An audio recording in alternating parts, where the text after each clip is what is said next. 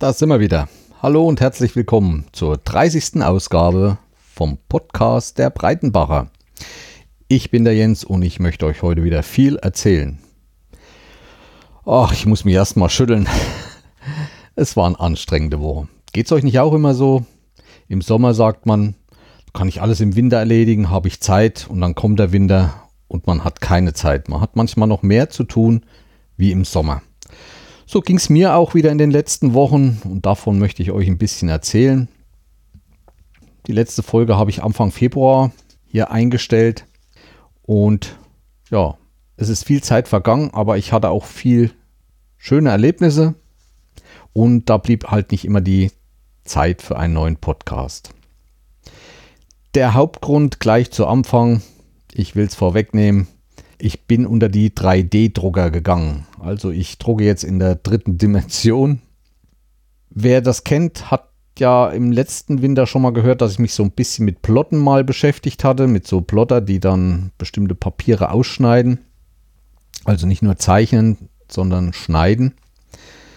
Da konnte ich mich noch zurückhalten, aber dieses Jahr bin ich dann irgendwie an diese 3D-Druckerei gekommen. Ich muss allerdings sagen, ich verfolge das Thema schon etwas länger und war mir aber bis jetzt zu teuer. Also so, was in meiner, in meinen Augenwinkel lag, was mir so gefallen hätte, das kostete noch so um die 600, 700 Euro.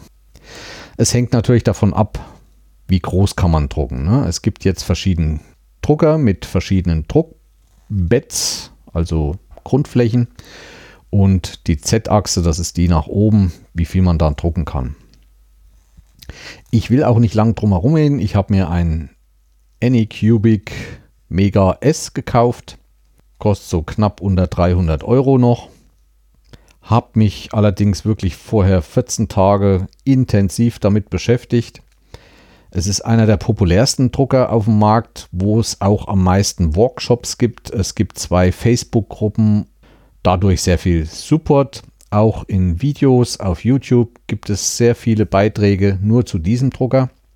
Drucker ist nicht gleich Drucker bei den 3D-Druckern, weil das ist noch so ein bisschen mit der Szene MakerBot verbunden. Auch an meinen muss ich einiges basteln um den zum Beispiel leiser zu bekommen. Es gibt da die tollsten Sachen, aber ich gehe vielleicht ein andermal drauf ein. Ich habe inzwischen viel gedruckt. Ihr werdet fragen, ja, wozu braucht man das? Was will man drucken? Bei mir ist es so, einerseits kann man sich sehr viel aus dem Internet runterladen. Das ist die eine Seite, man ist schnell. Aber ich bin eigentlich mehr dafür, selbst auch was zu konstruieren. Dafür braucht man ein bisschen Händchen für ein CAT-Programm. Da geht es natürlich dann, möchte man auch wieder was kostenloses. Aber wer schon mal gehört hat von mir, ich habe früher schon mit einem Amiga angefangen, mit Raytracing-Programm zu arbeiten und zwar Cinema 4D von Maxon. Das entstand auf einem Amiga, ist heute nicht mehr bezahlbar für mich. Ich habe da bis zu einer bestimmten Version auch mithalten können. Aber wie das so ist, neue Hardware und so weiter, ich müsste mal nachschauen, ob ich es vielleicht doch nochmal installieren kann. Die kostenlose Open Source Alternative dazu ist Blender. Auch da gibt es sehr gute und interessante, intensive Workshops auf YouTube. Also das lässt sich gut erlernen, kann man auf Deutsch umstellen, ist wirklich kostenlos und man braucht es nicht einmal zu installieren, wie ich jetzt bei der letzten Version gesehen habe. Und auch mit dem Programm Blender habe ich schon zum Beispiel einen Schriftzug entwickelt, den ich dann auch ausgedruckt habe. Also das ging schon ganz gut. Was die nächsten Schritte sind, welches CAD-Programm werde ich euch berichten. Wer mehr Interesse hat, kann mir schreiben, kann auch schon bestimmte Fragen stellen. Also langsam kenne ich mich aus. Ein zweites, also wie schon gesagt, man kann sich viele Modelle, fertige Modelle zu allen möglichen Sachen runterladen. Eine Hauptstelle im Netz ist Tinkerverse, aber darum geht es mir nicht alleine. Zum Beispiel, ich möchte gerne zum Beispiel einen OL-Posten als Souvenir mal drucken. Wir machen Veranstaltungen und ihr kennt ja, wo ich wohne. Wir kaufen dann immer ein paar Viehbar-Sachen, Tütchen, Nougat und verteilen das dann so als nochmal neben den Urkunden nochmal als Geschenk. Und ich würde da auch gerne mal so einen kleinen OL-Posten basteln, richtig in Farbe und allem und würde das mal verschenken. Das bringt auch immer ein bisschen mehr Zulauf zu den Wettkämpfen, weil doch einige interessiert sind, auch so einen Teil zu bekommen. Ja, das ist einerseits und dann halt viel, was auch Reparatur betrifft. Zum Beispiel von meinem Oregon 450 ist der An- und Ausknopfdefekt, also dieses Gummi hat sich aufgelöst. Der Knopf ist weg, da werde ich mir was eigenes drucken, werde ich mir auch selber entwickeln. Wer da mal Interesse hat, kann mir natürlich auch schreiben. Und ich war sehr überrascht, so wenn ich denen erzähle, wie und was, dass ich jetzt 3D drucke, Arbeitskollegen in der Familie und so weiter. Ich kriege langsam Druckaufträge. Kannst du mir nicht mal das machen? Kannst du mir nicht da mal das machen? Also hat man zu tun. Noch kurz zum Filament. Also das Filament ist der Grundstoff, mit dem der 3D-Drucker druckt. Das sind Rollen der verschiedenen Farben mit Plaste. Das ist wie ein Faden, der ist 1,75 mm dick. Schwankt natürlich um 0,12 mm. Das sind auch so die Größeneinheiten, mit denen so ein Drucker arbeitet. Und da gibt es verschiedene Farben, verschiedene Anbieter, verschiedene Qualitäten. Ich hätte nicht gedacht, dass wirklich der Unterschied zwischen diesen Filamenten so groß ist. Und da ist auf so einer Rolle ein Kilo. Diese Rollen kosten so zwischen 10 und 30 Euro und gehen natürlich auch noch nach oben. Es gibt spezielle Plasterarten. Ich drucke nur erstmal mit PLA. Das ist so das Allround- und Allzweck-Plaster oder Filament. Es gibt dann noch PEDG. Das ist so ein bisschen weicherer wie Gummi. Man kann sich auch Schuhe drucken. Allerdings nicht auf meinen, der ist zu klein von der Größe. Ja, die Größe, ich kann Modelle drucken von 20 mal 20 mal 20 Zentimetern. Das ist erstmal vollkommen ausreichend. Wenn man dann größer drucken will, das braucht natürlich auch mehr Zeit. Also ich habe so Modelle, die brauchen schon mal zwei, drei Stunden und das sind nicht besonders große Modelle. Ich habe in Flickr dazu eine ein Album eingerichtet, das ich euch in den Show Notes verlinke. Da könnt ihr schon mal meine ersten Druckergebnisse sehen. Wie gesagt, ich will jetzt nicht hier weiter ausholen, nur das war halt der Hauptgrund, warum es mal mit dieser Folge etwas länger gedauert hat. Denn ich habe wirklich vier Wochen intensiv mich damit beschäftigt. Da gucke ich da nicht links und rechts, da bleibe ich an dem Thema dran und habe mich jetzt ganz gut eingearbeitet. Wie gesagt, wer mehr wissen will, kann mir schreiben. Ich werde dann mal ausführlicher darauf eingehen oder ich kann auch mal eine ganze Folge machen. Ja, das zum einen. Ich hatte dann ein bisschen im Netz rumgemacht wegen dem 13. Februar. Das ist der Tag des Radios und da gibt es eine sehr gute Podcast-Software, die heißt Hindenburg. Und das ist so ein Tag, wo diese Firma, die das programmiert, auch gerne mal einen Sonderpreis raushaut. Und da hat man Hindenburg die kleine Version schon mal für 2 oder 5 Euro bekommen. Das hatte ich mir gedacht, dass ich da auch mal in den Genuss käme. Aber konnte man dies Jahr wieder alles vergessen. Ich glaube, um 5 oder 10 Euro billiger hat man es gemacht. Ja, gut, also Hindenburg gibt es noch einige andere Sachen, die mir nicht so gefallen. Ich habe mir mal die Trial-Version installiert und getestet. Wir es halt so viel Geld will ich dann auch nicht investieren. Weil wir gerade bei Programm sind, letztes Wochenende fand die Subscribe 10 in Köln beim Deutschlandfunk statt. Ich hatte kaum Zeit, äh, da mal mit reinzuhören, jetzt live im Chat oder so, aber was ich immer hervorragend finde und wen es auch interessiert, sämtliche Videos sind bereits schon wieder online und man kann alle von der Veranstaltung getätigten Beiträge sich auf YouTube anschauen und sind wieder wirklich sehr, sehr interessante Beiträge dabei. Was ich bis jetzt gehört habe, war Nora Hesters mit diesem Beitrag über Social Media und Podcast. Habe ich wieder ein bisschen was gelernt. Wer mehr davon wissen will, kann da mal reinhören, sehr interessant. Aber auch die anderen Beiträge bin ich noch beim Nachhören. Denke, da ist für den einen oder anderen auch was dabei. Ja, das Podcast Kommentare waren letztens nicht. Ich habe auch mal wieder auf iTunes geguckt, da hat sich auch nichts geändert. Apropos iTunes, da ging ja jetzt durch die Gazetten oder wie man das nennt, durch Social Media, dass man angeschrieben wurde, auch ich, dass man doch einige Änderungen beachten sollte. Zum Beispiel sollte man bei den Folgen keine Nummern mehr in den Titeltext eintragen. Das sollte man an anderer Stelle, aber so richtig schlau bin ich da noch nicht geworden. Ich schaue mal, ob ich jetzt auf der Subscribe noch irgendeinen Beitrag dazu finde oder dass da irgendwas dazu erzählt wird. Und nur dann wird man weiter gehostet oder weiter verbreitet. Ich bin mir auch noch nicht sicher, ob ich mich in Spotify anmelde. Das geht ja jetzt auch inzwischen, sodass man auch über Spotify abgerufen werden kann. Aber ich denke, ich werde es machen, früher oder später, denn die Jugend ist nun mal bei diesem Medium und schaut nicht auf Internetseiten, wo Podcast ist und sucht da nicht. Wenn Spotify Podcast anbietet, dann schaut man im Podcast, gibt in der Suche an, was man sucht, genauso wie bei iTunes von Apple, denke ich mal. Und natürlich dann über die ganzen Social Media Kanäle. Instagram soll ziemlich auf dem aufsteigenden Trend sein, der Podcast, dass da doch jetzt viele Podcaster auch sich darbieten, um gehört zu werden. Ich beobachte mal die ganze Sache und werde sehen. Ja, was gibt es noch im Netz? Letztens oder zurzeit sehr stark diskutiert Artikel 13. Man hat es gehört.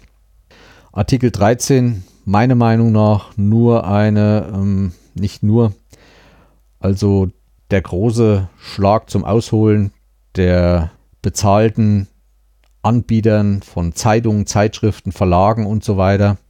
Zum Beispiel von Frau Hoppel vom Hoppel Verlag. Die sind doch in den letzten Monaten stark eingebrochen, denke ich. Ich habe keine Zahlen, aber ich sehe das an mir. Ich habe früher öfters mal eine Computerzeitschrift gekauft oder auch andere, um mich weiterzubilden. Das ist heute eigentlich Quatsch, weil ich es viel genauer und präziser im Internet finde, in Foren und so weiter. Und ja, ich sehe zum Beispiel auch, dass die Interaktivität im Netz viel einfacher und besser ist, was heute zur Verständigung beiträgt. Äh, so ein Redakteur von so einem Artikel können nicht ein paar Leute anschreiben und das genauer erklärt zu haben. Und heute geht man in die Foren und kriegt das halt ordentlich erklärt. Oder man findet andere Forenbeiträge. Das ist halt bei den Zeitschriften nicht mehr so. Ich vermute, dass den Leuten langsam äh, die Einnahmen dermaßen wegbrechen, dass sie nur noch solche Wege, wie der Artikel 13 ist, gehen wollen. Ich denke, sie gehen immer wieder den falschen Weg. Sie haben es ja 2016 schon mal probiert, die Verlage, wer sich daran erinnern kann, auch nach an Google und so weiter, dass die Titel und auch die Anreiser nicht mehr in den Google-Ergebnissen äh, gezeigt werden sollen. Hat Google reagiert, sagt gut, dann nehme ich euch ganz aus der Suche raus, dass ihr gar nicht mehr gefunden wird. Da haben sie dann auch gleich geschrien, nee, nee, nee, so geht das auch nicht. Mal sehen, ob das klappt, was sie jetzt hier vorhaben. Ich glaube es nicht so richtig. Die Musikindustrie hat es inzwischen geschafft. Die macht Gewinne wieder. Ich weiß nicht und ich verstehe es auch nicht, warum die das nicht so richtig schaffen. Ähm, einzelne, also meine Meinung ist, ich möchte einzelne Artikel kaufen. Das bieten viele Zeitschriften ja auch an, aber nicht zu dem Preis. Ich habe das vor einem Jahr oder so mal bei der CT versucht. Da habe ich für einen Artikel 2,50 Euro bezahlt und dieser Artikel war aber in mehrere Berichte geteilt, also zu jedem Thema, also zum Thema mehrere Einzelheiten und ich habe für diese 2,50 Euro nur den ersten Teil des ganzen Berichts lesen können und sollte dann für den nächsten Teil wieder 2,50 Euro bezahlen. Leute, das geht doch nicht. Da müssen sie noch einiges ändern. Es gibt natürlich Beispiele, positive Beispiele. Ich habe auch in einer meiner letzten Folgen schon mal davon erzählt. Zum Beispiel gibt es die Plattform Blendle. Ich glaube, das ist ein niederländisches Unternehmen. Die bieten aus vielen verschiedenen Zeitschriften einzelne Artikel an zu einem sehr günstigen Preis. Also zwischen 50 und 50 Cent und 1 Euro. Und man hat sogar eine bestimmte Zeit, wenn man die gekauft hat, wieder zurückzugeben, wenn einem das nicht gefällt. Inwieweit man und wie lange man das machen kann, weiß ich nicht. Aber ich habe jetzt seit langem mal wieder reingeschaut und habe sogar die Thüringer Allgemeine da gefunden.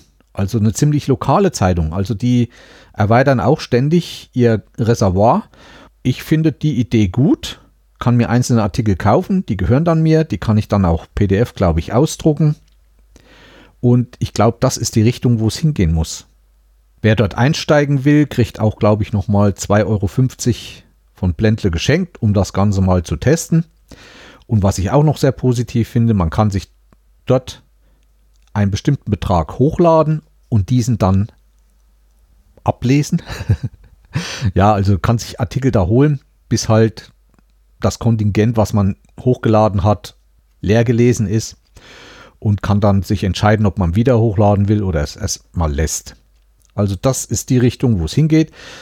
Die gibt es jetzt schon etwas längere Zeit und ich denke, die werden doch ganz guten Umsatz machen und dass das System hält, was es verspricht.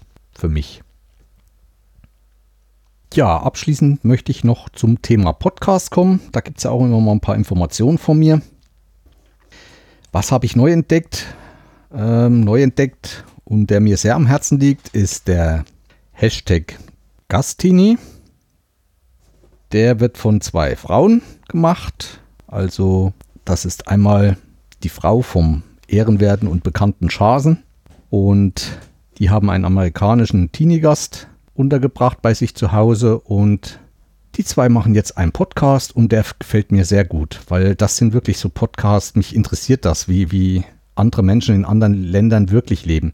Das, was auf dem Fernsehen manchmal gezeigt wird, hm, naja, ja, aber so mal intensiv so in die Materie reinzukommen und Gege, also die Frau vom Chasen, die äh, bohrt da auch ein bisschen und kann da ziemlich gut äh, nachhaken. Es ist halt was anderes, wenn mal so ein Schüler wirklich aus der Realität dort erzählt. Zum Beispiel fand ich das Thema Schule sehr interessant, wie Abby erzählte, wie es dort richtig zuging, was dort an der Schule für Polizei aufgeboten wird, die Schüler regelrecht zu bewachen. Was vielleicht noch etwas verbesserungswürdig wäre, manchmal kommen etwas lange äh, Phasen im Englisch. Ich bin des Englisches nicht so gewogen.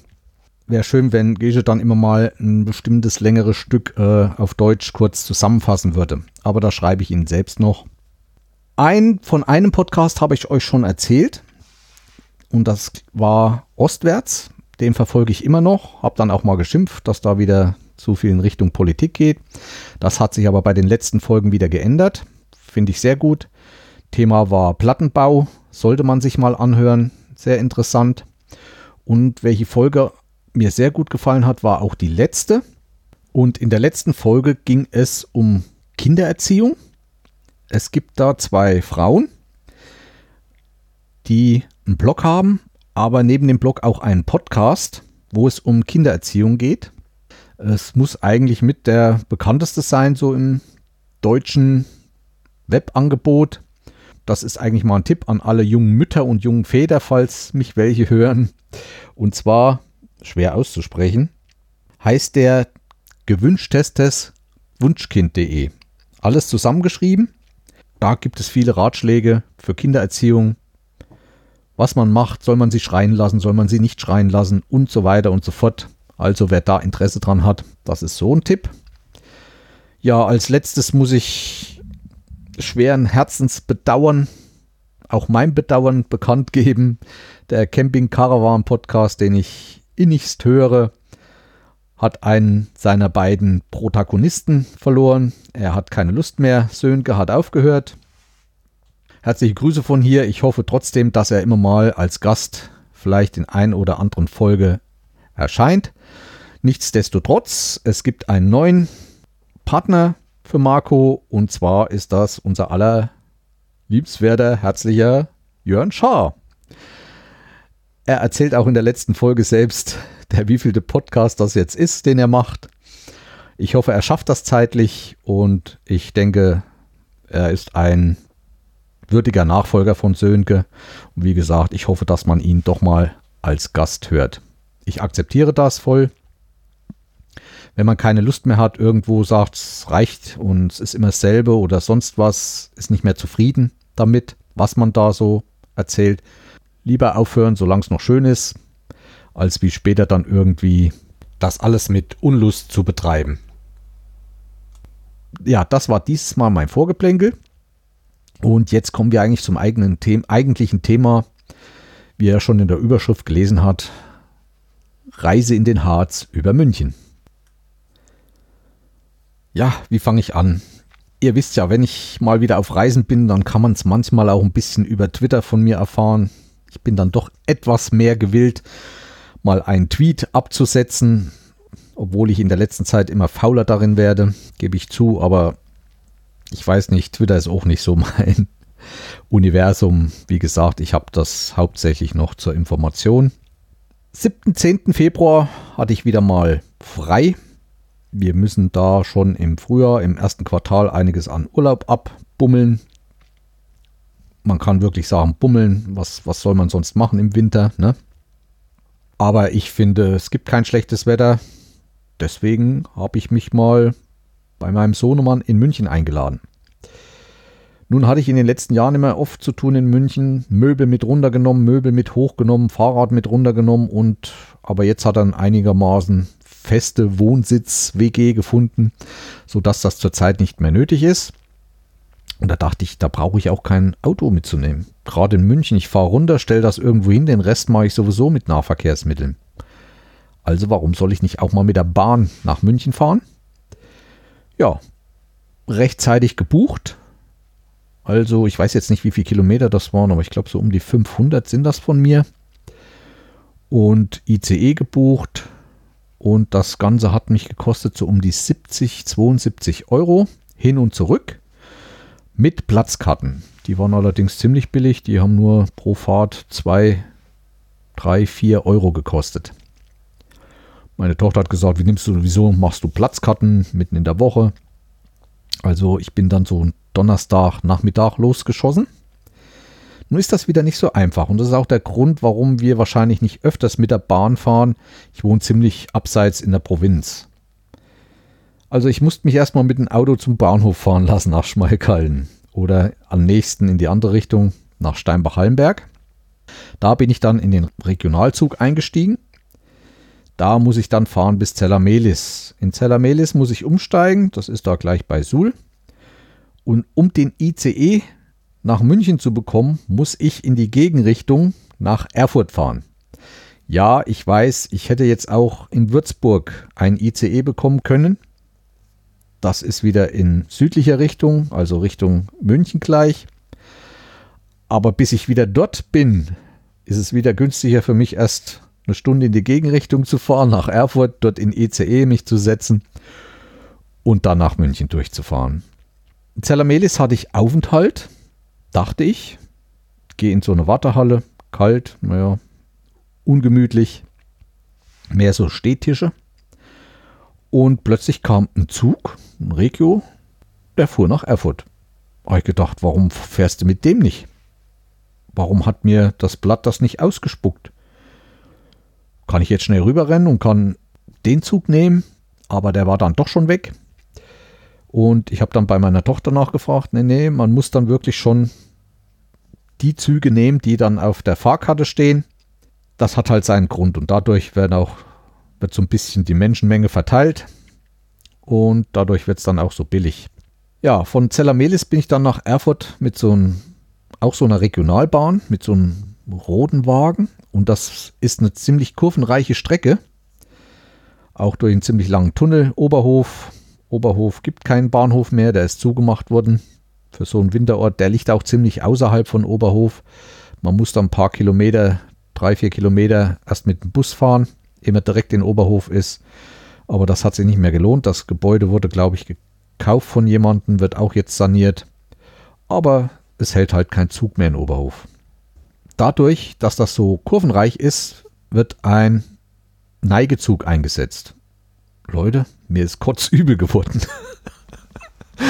ich bin gefahren, du war es auch schon dunkel. Äh, man konnte nicht mehr aus den Fenstern gucken und oh, ich weiß nicht, woran es lag. Ich wusste auch nicht, ob, ob mir es unwohl war, aber Tochter sagte dann später, ja, ja, das sind diese Neigezüge. Das ist halt gut. Wenn man es ja weiß, mag es ja gehen. Aber wenn man es nicht weiß und es wird einem plötzlich unwohl, ist schon komisch. Dass ich da so empfindlich bin, hätte ich auch nicht gedacht. Naja, mit dem Zug nur kurzen Aufenthalt in Erfurt, weil dann gleich der ICE kam. Der kam auch ziemlich pünktlich, ich glaube fünf Minuten Verspätung. Reingesetzt und dann Richtung München. Von der Fahrt kann ich nicht viel erzählen. War dunkel, ich habe nicht rausgucken können. Aber es geht doch schon ziemlich flott. Ne? Also wie schnell man dann in Bamberg ist. Ich glaube, Nürnberg sind wir durchgefahren, ja. Und was mich so ein bisschen jetzt an dem Zug, was heißt begeistert, also in diesem Wagen saßen alle in eine Richtung und du, man hat kaum noch nur sehr kleine Gepäckablagen oben. Und auf dem Flur stehen dann nochmal für größere Koffer dann so Gestelle. War für mich ein bisschen neu. Okay. Mit einer Viertelstunde Verspätung kam ich dann auch in München an. Ja, so ein Mann hat mich abgeholt. Die WG. An dem Tag lief dann nichts mehr groß. Was war für den nächsten Tag geplant? Eigentlich nicht viel. Mein Sohnemann hatte noch zu tun, es war der Freitag. Und ich habe gesagt, ich mache mal einen Stadtbummel. Das ist ja auch sowas. Shoppingtour. Ich mag eigentlich Shoppingtouren. Das freut meine Frau immer. Also ich bin nicht der, der sich dann irgendwo in diesen Männerkindergarten setzt und Fernsehen guckt oder sonst was. Ich gehe eigentlich schon gerne durch Läden. Klamotten und Schuhe nicht so, aber alles andere, naja. Und da habe ich mir dann einen Morgen gegönnt, um auch mal ein bisschen Elektronik-Shopping zu machen. Hatte auch ein bisschen was auf der Liste. Zum Beispiel, was auch meine Zeit zurzeit etwas begrenzt. Zu Hause haben wir dieses Jahr angefangen, nach Silvester alte Videos zu überspielen. Das heißt, ich habe noch diese großen VHS-Kassetten, die man früher in diesen Videorekorder reingesteckt hat. Denn ich habe festgestellt, seit 1993 mache ich Video. Ich habe mir damals nach der Wiedervereinigung, das war eines der ersten Anschaffungen, eine Sony Videokamera noch analog gekauft. War viele Jahre sehr zufrieden mit der und habe da viele Videos gemacht, die ich dann auch mit einem Videorekorder per VHS-Kabel oder war es schon SVHS oder Firewire? Genau weiß ich es nicht mehr. Auf einem richtigen Videorekorder, das war auch ein ziemlich guter Videorekorder, dann überspielt habe. Und die haben jetzt einige Jahre gelagert und die wollte ich nun mal langsam ins digitale Zeitalter überführen. Und habe mir auch schon vor ein paar Jahren ein GVC, JVC Rekorder gekauft, den mir damals ein Kollege schon empfohlen hat.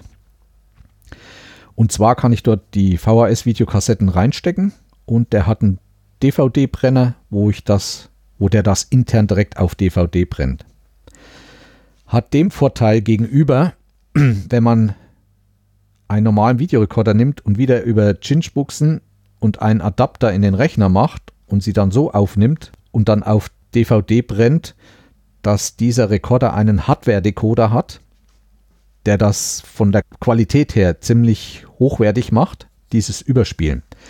Also weitaus hochwertiger, als wenn man das wieder über diese Jinx-Stecker im Computer macht.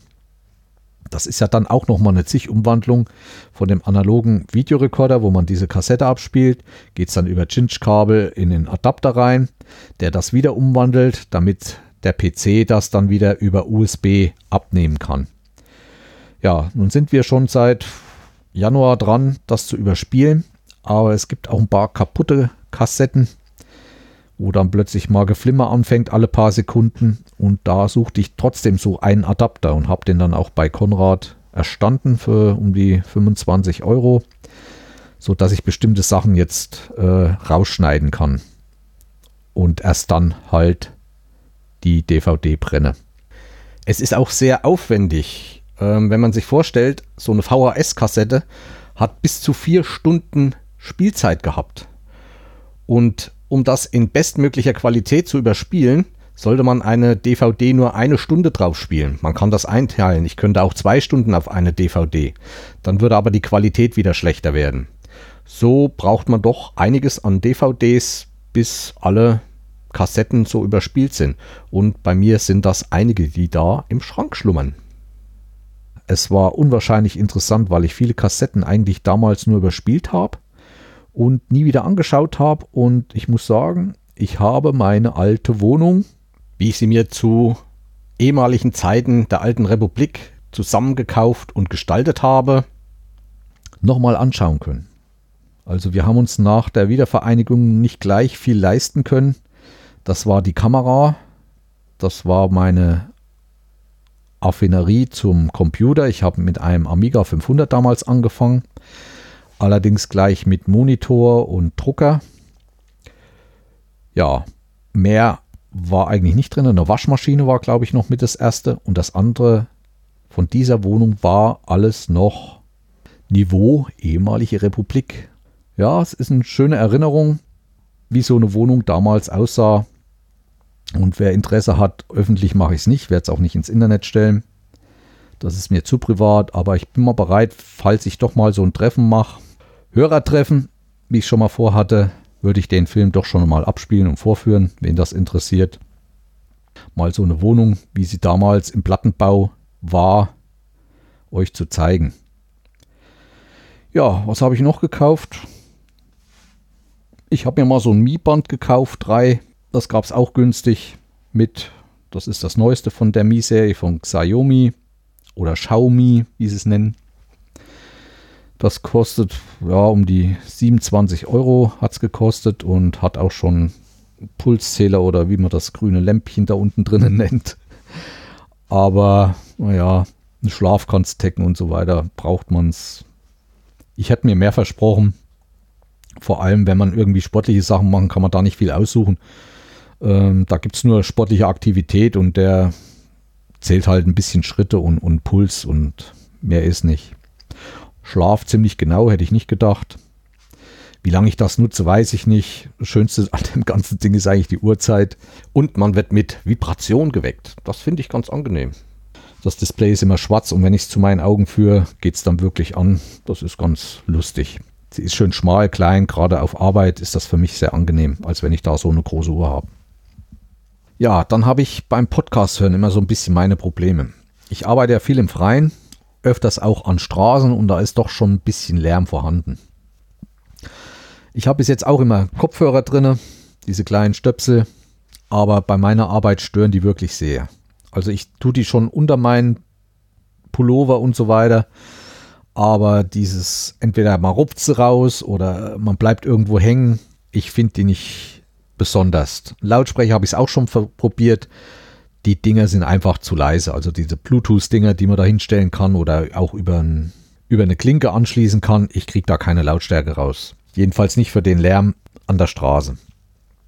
Und da war ich im Konrad und sah gerade diese Bluetooth, diese Mono-Kopfhörer, die man auch ans Ohr rechts oder links machen kann und kann dann, hat dann Tasten dran, wo man dann Telefongespräche entgegennimmt, eigentlich nur zum Telefonieren sind.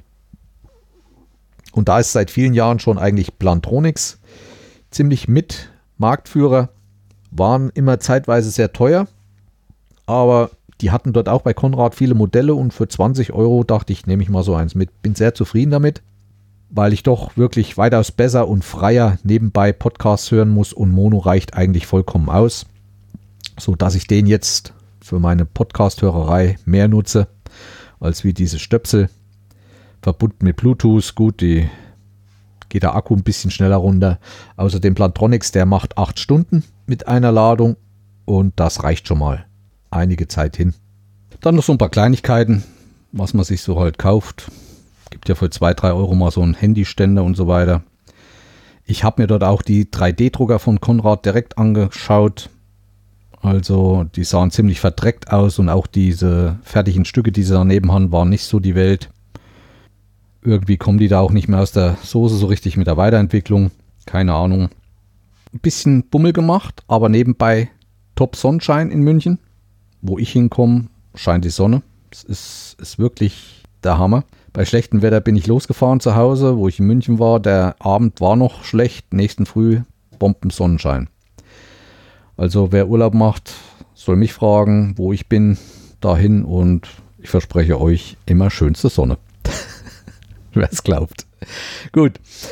Und eigentlich hatte ich ja vor, wieder zu fotografieren, aber was will man in München noch neu fotografieren? Ich meine, ich war schon ein paar Mal, habe schon ein paar Fotos und das schönste Wetter zum Fotografieren war es halt auch nicht. Die Bäume kahl und so weiter, aber ich hatte meine Samsung Gear 360 dabei, also diese 360 Grad Kamera.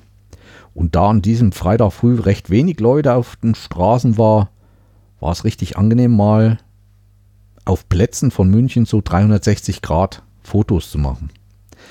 Da habe ich einige gemacht von verschiedenen Stellen. Ich habe die jetzt nicht mit Namen versehen, wo das jetzt ist. Könnte es aber noch rauskriegen, ist mir zurzeit ehrlich gesagt ein bisschen viel Arbeit. Ich habe die auf Flickr in ein Album getan. Verlinkt ihr euch auch wieder hier in den Show Notes und ihr könnt euch diese Bilder mal angucken. Nochmal wie immer der Hinweis, wenn ihr auf Flickr seid, seht mein Album, Bild anklicken und das Bild muss nochmal angeklickt werden, dass es alleine auf der Seite zu sehen ist. Erst dann wird dieses 360 Grad Bild von Flickr berechnet und danach könnt ihr euch in diesem Bild nach allen Richtungen drehen. Also der Odeonsplatz ist dabei, ein bisschen aus der Maximilianstraße ist was dabei. Wenn ihr Lust habt, schaut mal rein. Ja, was war an dem Tag noch? Ja, ich bin dann rumgebummelt. Am Viktualienmarkt habe ich mir dann Brezeln geholt, Brezen und habe dann Mittag gemacht. Schönes Bier dazu getrunken. Ja, da wurden es dann schon ganz schön viele Menschen. Und wo ich dann auf dem Marienplatz vom Rathaus war, da waren dann richtig viele Menschen. Und da war dann eine Menschenschlange. Denn es war gerade die Aktion Rettet die Bienen, Artenvielfalt. Was habe ich gemacht? Ich habe mich da angestellt. ich wusste nicht, dass das nur für Bayern ist. Aber ich habe wirklich nur zehn Minuten ge gestanden, war dann dran. Ja, Sie sind ja gar nicht von hier. Ich sage, nee, na, dann dürfen Sie auch nicht unterschreiben. Sag ich, gut, bin ich wieder gegangen. War nicht so schlimm. Ich habe einen guten Willen gezeigt, immerhin. ja, aber es war schon stark von den Bayern. Da war immer eine Schlange, ging sehr schnell, da waren Ordner draußen auf dem Platz. Und wo ich nachmittags kam, so nach Feierabend, da war die Schlange richtig lang. Da waren es dann bestimmt über 100 Meter, aber mehr wie eine halbe Stunde hat da auch keiner gewartet. Also Hut ab, Bayern, ihr macht das gut. Tolle Aktion. Es waren auch tolle Straßenmusikanten wieder auf der Straße die werden auch immer genialer. Ihr kennt diese Figuren, die aussehen wie Stein, die dann stehen und wenn man Geld einwirft, dass die sich dann bewegen und irgendwelche Tänzchen vorführen. Da war dann einer mit einem Wassertopf und aus dem sein Topf lief ständig Wasser. Der hatte dann wahrscheinlich irgendwie unter der Kleidung äh, Schläuche verlegt mit Pumpe oder was. Es ist schon immer wieder erlebnisreich, mal nach so ein paar Wochen wieder in eine Großstadt zu kommen, was da so alles abging. Und natürlich muss ich feststellen, es wird immer internationaler in den Einkaufsstraßen. Ne? Es kommen immer mehr Besucher, viele Chinesen, viele Jugendliche vor allem. Das macht einen doch immer wieder Hoffnung, gerade in der jetzigen Politik, dass sich da doch mal irgendwas ändert und die mal für mehr Power in diesem Politikum sorgen. Ja, ich bin dann so gelatscht und bin dann an so einem Immobilienbüro vorbeigekommen. Die haben ja dann immer so Aushänge von Häusern und so weiter. Und da schaute ich mal drauf und da sah ich dann so ein Haus, oh, 1,3 Millionen. Ja, ja. Vier, ja, so für vier Mieter und so weiter. Als ich dann genauer hinguckte, war das eine Wohnung in diesem Haus für 1,3 Millionen. Dachte ich, oh ja. Ja, gut es ist eine andere Welt, wie gesagt. Was mir auch gefallen hat, ich bin dann mal immer in diesen Haupteinkaufsstraßen mal in so kleine Gässchen links und rechts rein. Und da findet man doch auch in München sehr nette kleine Höfchen mit Restaurants drinne. Sollte man auch mal machen. Ist nicht schlecht gewesen. Ja, nachmittags habe ich mich dann so in der Nähe vom Odeonsplatz, da ist da dieser Park daneben, habe ich mich so ein bisschen auf die Bank gesetzt, Bierchen getrunken, innegehalten und dann auch wieder Fotos gemacht mit diesen 360-Grad-Kameras. Und es ist doch immer wieder interessant in diesem Garten, da stehen so riesige lange Bankreihen oder mehrere Bänke nebeneinander, wie dann die Menschen wie auf so einer Perlenschnur aufgefädelt da sitzen und genießen die Sonne. Ist immer ein schöner Anblick für mich. Ja, und dann apropos Menschen. Am Odeonsplatz, wenn man so Richtung diese Hauptprachtstraße nach unten guckt, ist rechts so ein Restaurant, Kaffee, Restaurant, irgendwas. Und die hatten auch schon draußen Bierkarten und der war offen. Es war ein Bild zum Schießen. Vom Odeonsplatz schien die Sonne in diese Richtung dieses Dings und alle in diesen Gaststätte drehten sich in Richtung der Sonne und saßen und alles in Reihe und Glied. Es war ein Bild zum Schießen. Ich wollte mich schon da vorstellen, die Kamera hochhalten, mal brüllen, alles winken, aber das habe ich mich dann doch nicht getraut. Aber war wirklich ein schönes Bild. Ja, bin dann noch wieder rausgefahren, zum Sohnemann auf Arbeit mal besucht. Der hat mich seinen Kollegen mal vorgestellt und was er da so macht, mal kurz gezeigt. Mit der Bahn und dann fuhr lange wieder keine zurück. Und naja, im Münchner U-Bahn-Verkehr und S-Bahn-Verkehr fallen auch öfters mal Züge aus. Wir sind dann abends rein und sind dann abends noch ins Kino. Und ich muss sagen, der 8. Februar war noch vor den Oscars und wir haben den Film Green Book gesehen. Mein Sohn und mir hat sehr gut gefallen. Mir gefallen halt Filme, wo nicht immer, wo ein bisschen mehr Handlung ist und nicht immer Schlägerei und Schießerei, wo da auch Kleinigkeiten vorkommen. Aber es war eine wahre Geschichte. Der Film hat ein paar Fragen in mir aufgeworfen, wie es heute noch da ist. Also es geht um, um die Gleichheit Schwarze und Weiße. Ein Schwarzer tut eine Reise in die Südstaaten und in den Südstaaten sind die Schwarzen noch mehr verfolgt worden wie in den Nordstaaten. Wie das heute dort ist, ob das immer noch so extreme Unterschiede gibt, das würde mich mal interessieren, aber ich denke, ich werde da Informationen auch auf YouTube oder sonst was finden. Wie gesagt, ein interessanter Film und sehenswert lange keinen so guten Film mehr gesehen im Kino, obwohl ich selten gehe. Und kurze Zeit später ist er auch bei den Oscars mächtig prämiert worden. Also ich kann ihn auch nur empfehlen. Das Kino war, glaube ich, am Sendelfinger Tor. Sehr kleines Kino, ein Saal, glaube ich, auch nur. Aber schön gemütlich. Wir sind dann zurück in die WG und abends sitze ich da meistens schon, werde die Bilder aus, damit ich zu Hause nicht mehr so viel zu tun habe.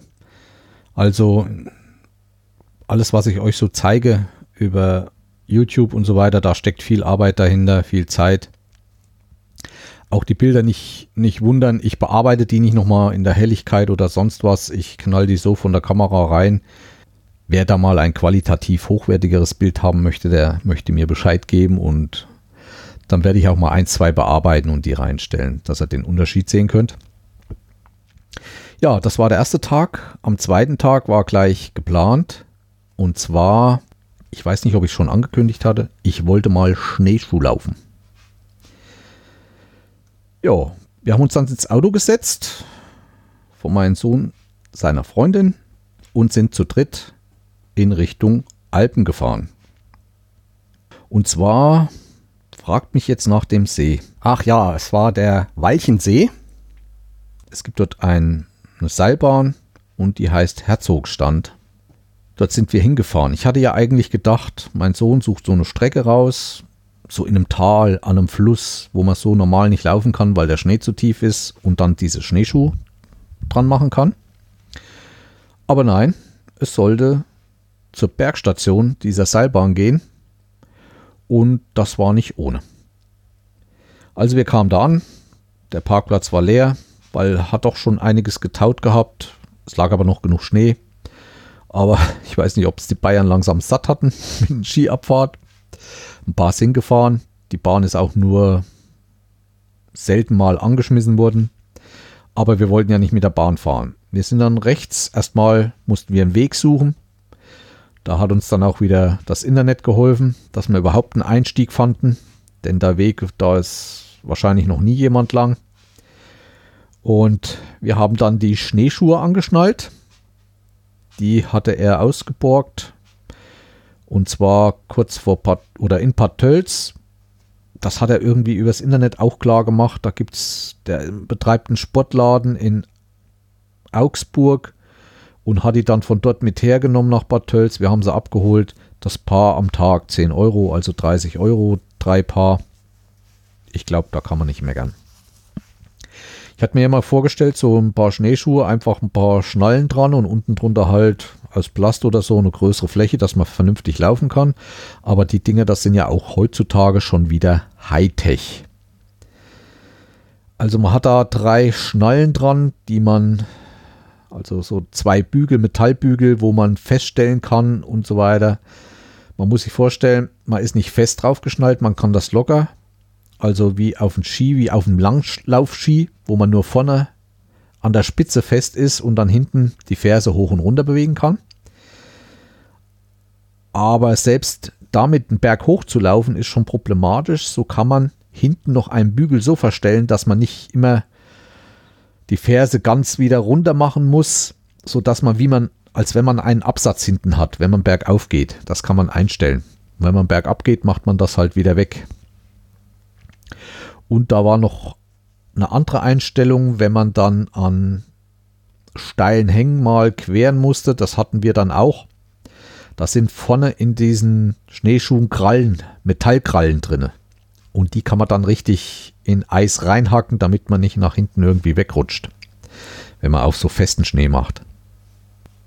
Ich habe euch auch wieder auf Flickr mal die Dinger genauer abfotografiert, könnt ihr euch mal Detailbilder anschauen. Und ich denke, da kriegt man auch so raus, wie das funktioniert. Also man hat ein Plastikgestell drinne, wo man den Schuh rein hat und den kann man beweglich machen oder man kann auch richtig fest an dem Schuh machen. Die sind auch nicht sehr breit und auch nicht sehr lang, aber es reicht wirklich vollkommen im Schnee aufzutreten, ohne einzusinken. Also wir haben dann auch mal versucht, äh, von den Dingern runterzugehen unterwegs. Man hatte fast kaum noch eine Chance, wieder drauf zu kommen. Also die sind wirklich richtig geil. Uns macht wirklich viel Spaß. Man kommt allerdings nicht so schnell vorwärts, wie man denkt. Gut, wir sind sehr steil hoch. Das ist dort ein steiler Aufstieg. Wir sind dann auch an Lawinen vorbei, also wo Lawinen runtergekommen sind. Natürlich nicht hier 90 Grad Hang oder so, aber da hat man dann schon teilweise das Gras gesehen und das war dann wieder gefroren, sodass wir dann doch wirklich seitwärts über diese Fläche drüber mussten, mit den Händen oben festgehalten und unten mit diesen Eiskrallen von den Schuhen in den Berg reingerammt haben.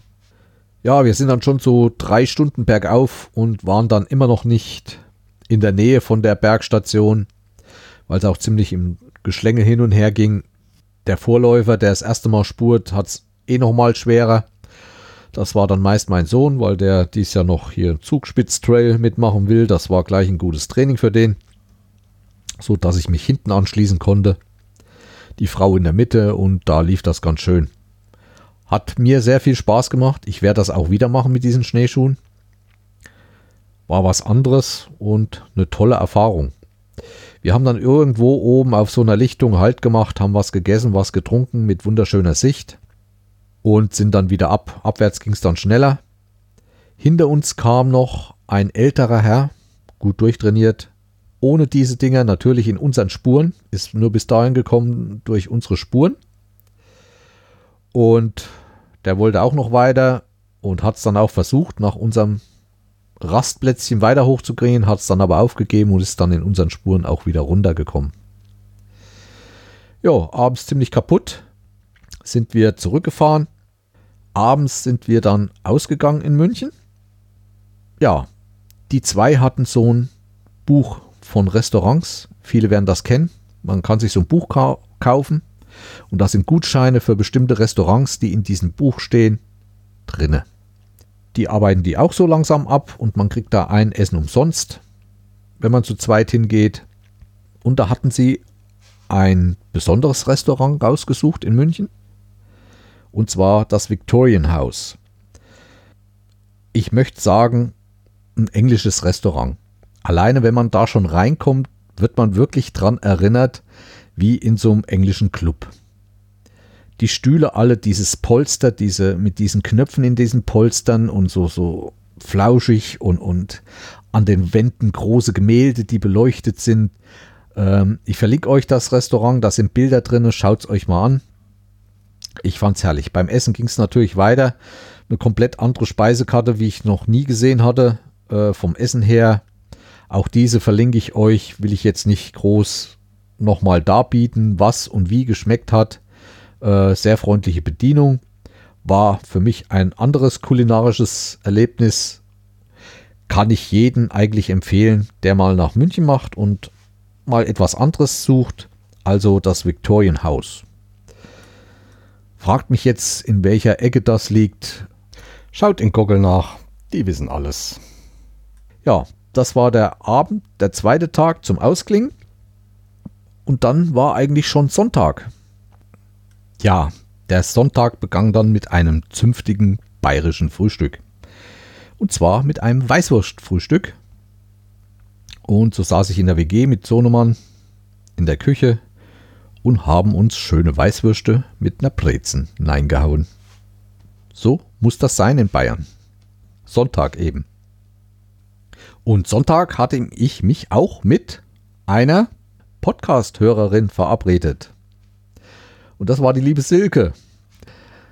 AK Mini Lancelot. Viele werden sie kennen.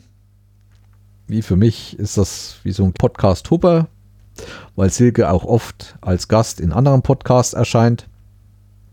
Und ich sie eigentlich schon seit Anfang an kenne, denn sie war ja auch bei dem Hörertreffen vom Nord-Süd-Gefälle im Allgäu damals, ich glaube 2015 war das, mit dabei. Daher kennen wir uns schon. Sie ist eine begnadete oder eine wilde Geocacherin und hat sich da auf die Geocaching-Art der Lost Places spezialisiert. Macht natürlich auch alles andere. Wir hatten uns verabredet in München. Ich traf sie gerade beim Abarbeiten eines Rurigo kennt ihr ja, ich habe schon mal einen gemeinsam mit ihr in Eisenach gemacht. Auch das könnt ihr nachhören in einer meiner Folgen. Ja, sie fragt mich, was wir machen und äh, sie hatte noch zwei Auflager, also zwei Touren. Die hieß die Klugscheißer-Tour. Die haben wir dann auch in Angriff genommen. Das sind insgesamt, glaube ich, drei Teile oder zwei Teile, kann ich nicht mehr genau sagen. Die Geocacher werden sich auskennen, kann man auch nachschauen und sind dann los. Die erste war nur so in der Stadtmitte. Das Interessante war, dass man bei sowas, bei so einer Tour immer viele interessante Sachen entdeckt. Ich habe zum Beispiel das Karl-Valentin-Museum entdeckt, in das ich beim nächsten Besuch in München auf jeden Fall reingehe. Es gab dann noch einige Unikums in kleinen Gassen oder auch oben an Türmen. Davon möchte ich aber nichts erzählen will ja nicht spoilern. Der zweite Teil, der hat es dann schon in sich gehabt. Für mich aber auch wieder ein Erlebnis. Der war dann schon um die vier Kilometer lang und führte dann aus der Stadt raus Richtung Odeonsplatz. Aber ich habe da wieder viel gelernt. München, Bayern hat ja auch eine royale Vergangenheit. Es gab einige Könige. Ich kenne zwar schon von einem vorherigen Besuch Schloss Nymphenburg. Da war ich schon mal. Aber ich weiß nicht, ob das mehr so eine Sommerresidenz war. Wir sind jedenfalls dann vom Odeonsplatz die Ludwigstraße runter. Das war eigentlich so früher der Hauptsitz der Könige von Bayern, so wie ich mitgekriegt habe. Silke erzählte mir dann auch, in diesem Haus ist zum Beispiel ähm, Elisabeth, also Königin Sissi, geboren. Die stammt ja auch aus Bayern.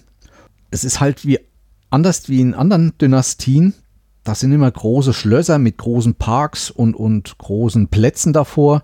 Aber in München ist das alles an einer Straße gereiht. Also wirklich große, schöne Prachtbauten. Und das zieht sich ziemlich weit lang. Die Ludwigstraße mündet dann in die Leopoldstraße.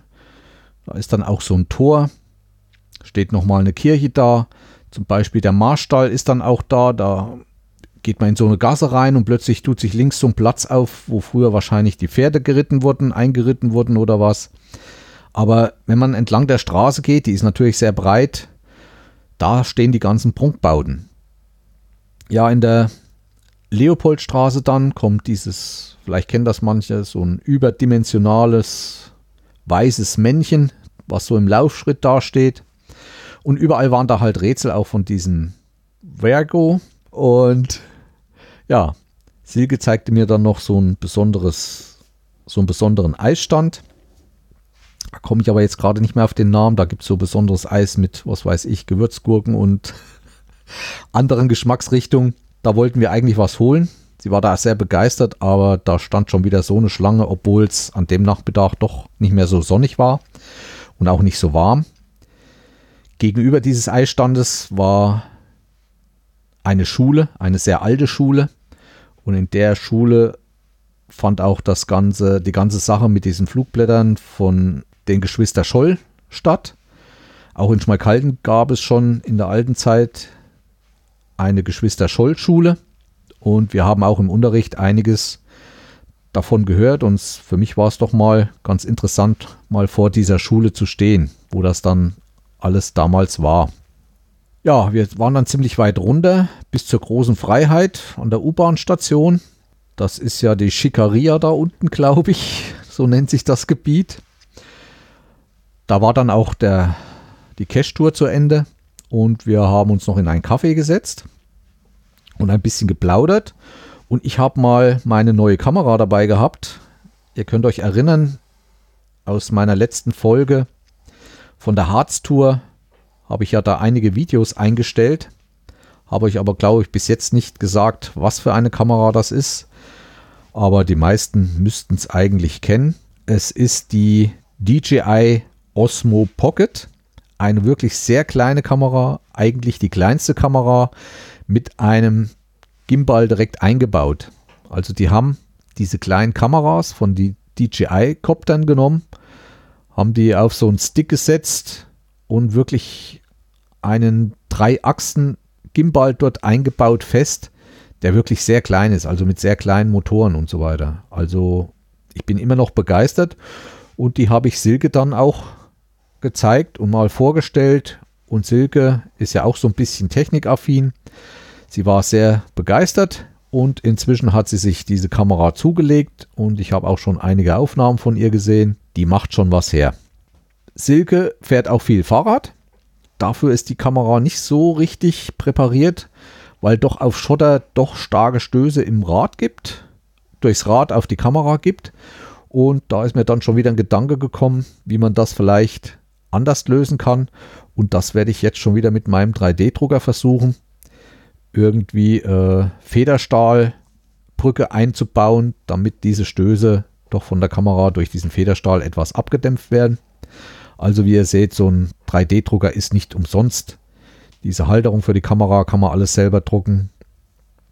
Und eigentlich sind wir jetzt wieder am Anfang, wo ich mit angefangen habe von dieser Folge bei dem Thema 3D-Drucker. Ich werde in der nächsten Folge noch was erzählen, denn ich will langsam zum Schluss kommen ja, es war eine schöne Tour. Wir haben noch einen Kaffee getrunken und sind dann noch ein Stück mit der U-Bahn, haben uns dann getrennt. Ich habe dann den Abend noch bei meinem Sohn verbracht, noch ein paar familiäre Sachen geklärt. Auch wenn man große Kinder hat, ist immer noch vieles mit Versicherungen und alles. Man muss ja auch in diese ganze Geschäftstätigkeit des deutschen Bundesstaats mit einführen, ihn beibringen, wie Steuern funktionieren, wie das ganze System funktioniert, Krankenversicherung. Wenn Sie nebenbei arbeiten, sind, müssen Sie sich wieder anders versteuern, als wenn Sie nur Studenten sind und es ist ein Krampf. Also da gibt es immer viel zu tun. Das war München. Ich bin dann am Montag früh zurückgefahren mit dem ICE, wieder pünktlich hoch bis Erfurt und dann zurück. War nachmittags wieder zu Hause. Es war Tageslicht, ich habe mal ein bisschen gesehen, auch die Geschwindigkeiten, die der fährt. Aber ich bin vom Bahnhof abgefahren und in München ging die Welt unter. Schneesturm, Wind, viel, viel Schnee und Wasser. Und ja, wie gesagt, wo ich bin, ist schönes Wetter. Ja, die Reise heißt ja Harzreise. Ich bin noch nicht im Harz angekommen, aber ich finde langsam habe ich doch genug gequatscht ich beschließe jetzt diese Folge, ohne euch zu sagen, dass ich so schnell wie möglich die nächste Folge aufnehmen werde. Ich nenne diese Folge auch Teil 1, also Harzreise über München Teil 1. In der nächsten Folge habe ich auch schon wieder einige Themen. Es geht nochmal um den 3D-Drucker. Da werde ich einiges Neues erzählen. Vielleicht habe ich bis dahin auch ein paar Kommentare wie gesagt, ich gehe auch in meinen Sachen, die ich erzähle, nicht immer bis ins Detail. weil ich weiß nicht, ob es jemanden interessiert. Wenn ihr mehr hören wollt oder dass ich mehr ins Detail gehe, etwas genauer erzähle, dann schreibt mir in die Kommentare, dann gehe ich da auch mehr drauf ein. Ich werde euch ausplaudern, wo es dieses Jahr in den großen Urlaub bei uns hingeht. Es wird eine interessante Geschichte, mein Urlaub dieses Jahr. Warum, wieso, verrate ich noch nicht. Ähm, ich werde über ein kleines Technik-Gadget erzählen für Podcaster, was ich seit Herbst teste und wo ich schwer begeistert bin. Also auch da könnt ihr gespannt sein. Naja, und was sonst noch so alles angelegen hat und so weiter. Ich hoffe, ihr seid mir nicht böse, dass ich jetzt hier Schluss mache.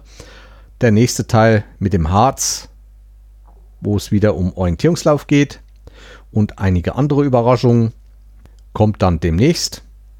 Und ich lehne mich weit zum Fenster raus, ne? In der ersten Aprilhälfte auf jeden Fall. Ich weiß, man soll keine Versprechungen machen, weil immer was dazwischen kommt. Aber ich sag mal, das wird. Gut, verabschiede mich. Habt euch gewohl. Oder wie man so sagt. ja.